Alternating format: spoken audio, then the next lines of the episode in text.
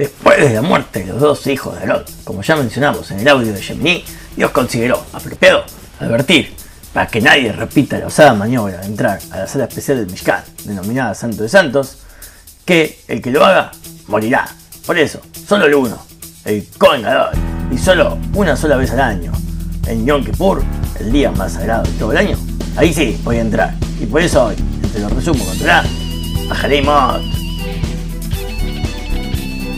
La mayoría de la allá se centra en los detalles de lo que haría el Kohen Gadol el día de Yom Kippur, lo que se conoce como la Abodá. ¡Me aburro! Que normalmente la gente se queda dormida, porque imagínate, después de ayuno y tanto tiempo de rezar, esta es la parte que, que mucha gente ya directamente ni la escucha. No, no, no, no, no, no, no, no, no, no, no. Mm, Bueno, sí.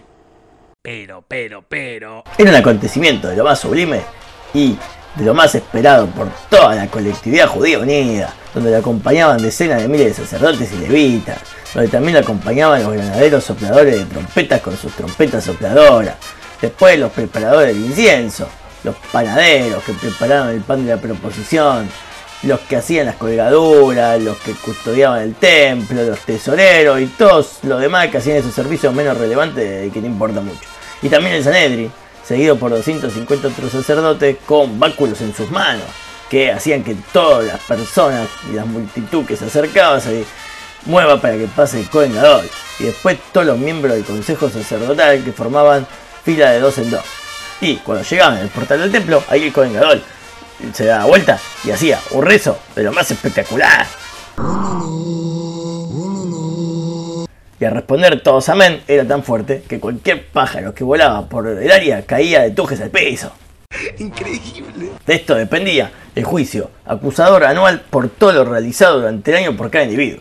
Y aunque es verdad que si uno ya se había arrepentido realmente el corazón y ayunaba ese día y se confesaba y si pedía perdón, igualmente no se podía ir a su casa porque lo más importante era que el Cohen Gadol, delegado de todos, pudiera salir victorioso y vivo de su servicio y conseguir así el perdón para todo de manera definitiva. Por lo menos durante un año. Pero, pero, pero, después de conseguir el perdón, eso era solo con respecto a las macanas que uno se mandaba contra Dios. Uy, no lo puedo creer. Pero ¿qué pasa con las macanas que uno se manda con otra persona? Eso ya no era suficiente todo este servicio, sino que uno tenía que ir y directamente pedir perdón y que la persona te perdone. Y si le pedís perdón otra vez y no te perdona, ya la culpabilidad la tiene el otro. Así que bueno, de ahí está la costumbre bastante cómoda que se hace hoy en día de mandar un mensajito masivo por las redes so- sociales solicitando el perdón de todos y todas. Pero bueno, eh, cuando te hacen me gusta eso no cuenta como que te perdonó. Pero si se lo mandas tres veces y la persona no responde nada, ya no son más culpables. Mmm, mirá con la cara que te mira Rebe. Para este servicio tan sagrado, el Cohen Gadol se vestía la ropa cinco veces. Jamás eso jamás había pasado. O sea, durante cinco veces diferentes, donde sus vestimentas estaban compuestas por ocho prendas, cuatro de oro y cuatro de lino más fino blanco. Las prendas de oro las usaba cuando hacía el servicio fuera del área más sagrada. Pero cuando entraba el Kodesh HaKodashim, usaba solo las de lino blanco, porque claro, si él entraba con el oro, podría recordarle a Hashem el pecado del becerro de oro. O, en verdad también podría recordarle nuestra típica tendencia La plata, la plata, lo único que le importa a la familia es la plata. Después, le traían al Cohen dos machos cabríos iguales, que pertenecían a toda la comunidad. Ponían un animal de cada lado y una caja donde se escribían dos pergaminos, la inscripción para Yem y la inscripción para Sacel. Y se hacía un sorteo, o sea que el Cohen Gadol, con los ojos cerrados y sin mirar, sacaba los pergaminos con cada mano y allí se decidía qué cabrito sería para Yem y qué cabrito sería llevado para Sacel, que era un lugar en el desierto donde se le arrojaba un precipicio. Esto ya es demasiado. Este sorteo se llama Pur, por lo cual la fiesta también se la conoce como Yom Kippurim. ¿Por qué? Porque es un día como Purim, donde también se hizo un sorteo que dio lugar a un día de exterminio para el pueblo judío y que como ya vimos en el audio de Purim, al final, en verdad, dio lugar a un día de mega fiesta y salvación para el pueblo judío. Así que, misteriosamente, aunque Purim viene históricamente después que Yom Kippur, que está escrito en la Torá, ya se sabía mediante el uso del DeLorean que viaja en el tiempo, o también por defecto por profecía, que Purim, el sorteo, era la clave para que en esta fiesta, también por medio de este sorteo, nos salvemos de la acusación mortal de exterminio del malvado Samael. No entendí. Pues ¿quién es este? Cuando se mandaba a este cabrito a Azazel, que Azazel es un desierto, el desierto está plagado y es el territorio de demonios. Y el ángel y jefe de todos los demonios más malos, de los más malos, es Samael, que estaba al principio de la creación, investiga a la serpiente y que ya se conoce su historia. El ángel acusador, quien sospechosamente y oportunamente, para la trama, tiene un morbo, o sea, un punto débil, que es ver a un cabrito desmembrándose al caer del precipicio.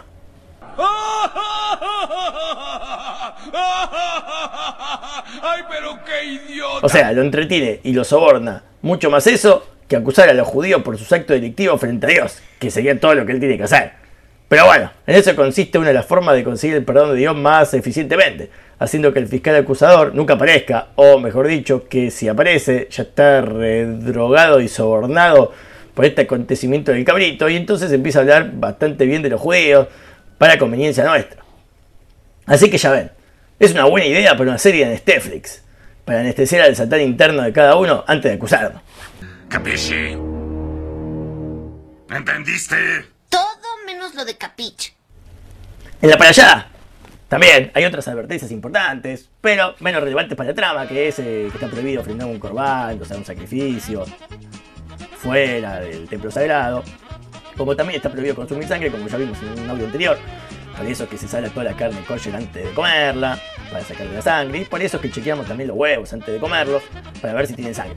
Se nos advierte también que cuando uno degolla un animal con la intención de comerlo, tiene que tapar, o sea, cubrir la sangre derramada. Y también la paralla enumera todo el tipo de relaciones prohibidas, como las relaciones zoológicas con nuestras mascotas o cualquier otro animal, aunque sea humano, y también las relaciones prohibidas con la esposa del portero, la jixi y todo el resto de las mujeres y hombres no judíos. Además, todas las que tengan un parentesco directo, como los propios hijos de uno, los cuñados, la nuera, el yerno, el padre o la madre, o también casarse con dos hermanas. Mmm, con la cara sospechosa que te mira Jacob, porque claro, Jacob lo hizo, se casó con dos hermanas, pero bueno, no se lo preocupemos porque era el patriarca de Jacob y seguramente tiene un justificativo.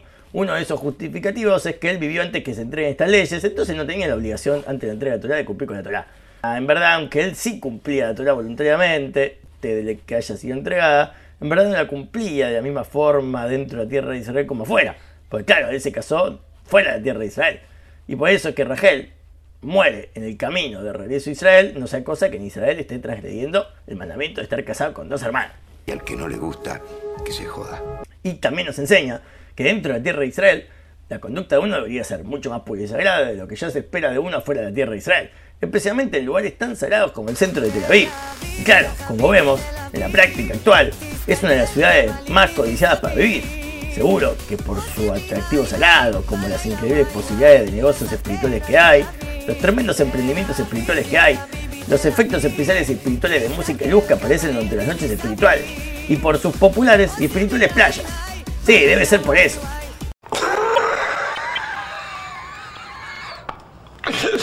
Además, los sabios también prohibieron grados secundarios de consanguinidad, o sea, parentescos que, aunque la Torah no prohibió, los sabios sí prohibieron, como cercos, para evitar las prohibiciones que la Torah prohibió. Y como existe la maldición de que cualquiera que se ríe las palabras de nuestros sabios sería juzgado en excremento hirviendo en el mundo venidero, voy a enumerar la lista de relaciones prohibidas por los sabios a ver si aguantas el no reírte. Y ellas son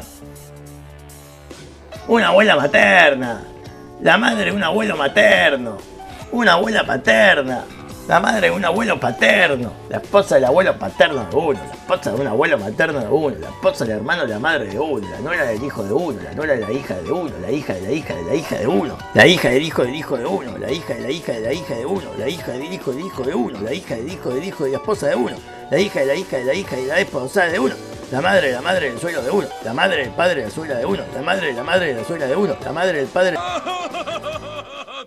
Menos mal que los ancestros patriarcales de la humanidad, de la cual surgen todas las personas que existen, no pueden volver a la vida o viajar en el tiempo o, o- o no pueden haber sido congelados para despertar como Fry miles de años en el futuro y reencontrarse con sus propios tatara, tatara, tatara, nietos o parientes, porque en verdad todos serían sus parientes y tenían prohibido estar con cualquiera de ellos y se volverían locos, se volverían a morir.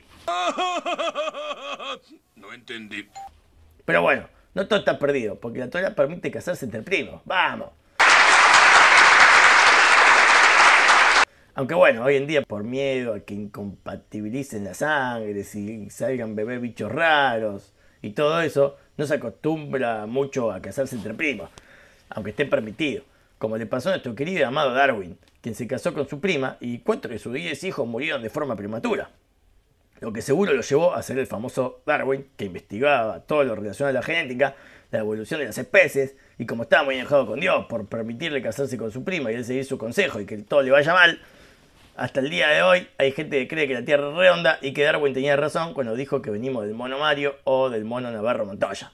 Mi creencia más apreciada es un mito. Papi, mamá era un mono, no lo recuerdo. Nadie fue nunca un mono. Todo es lo que fue y siempre será así. Dios nos puso aquí y es todo. Es una calumnia. Darwin fue una de las mentes más grandes del mundo. ¿Y por qué se besuquea con Satanás? Pero bueno, como sea, la playa de Jedi Mod termina acá. Espero que os haya iluminado. Si te reíste de todo esto que los sabios eh, previeron, ya sabes lo que te va a pasar. Sé que andá bañándote todos los días por la duda que te venga ese excremento caliente. Gracias, vuelvan pronto. Chau, chau, chau, chau. Muy bueno la semana.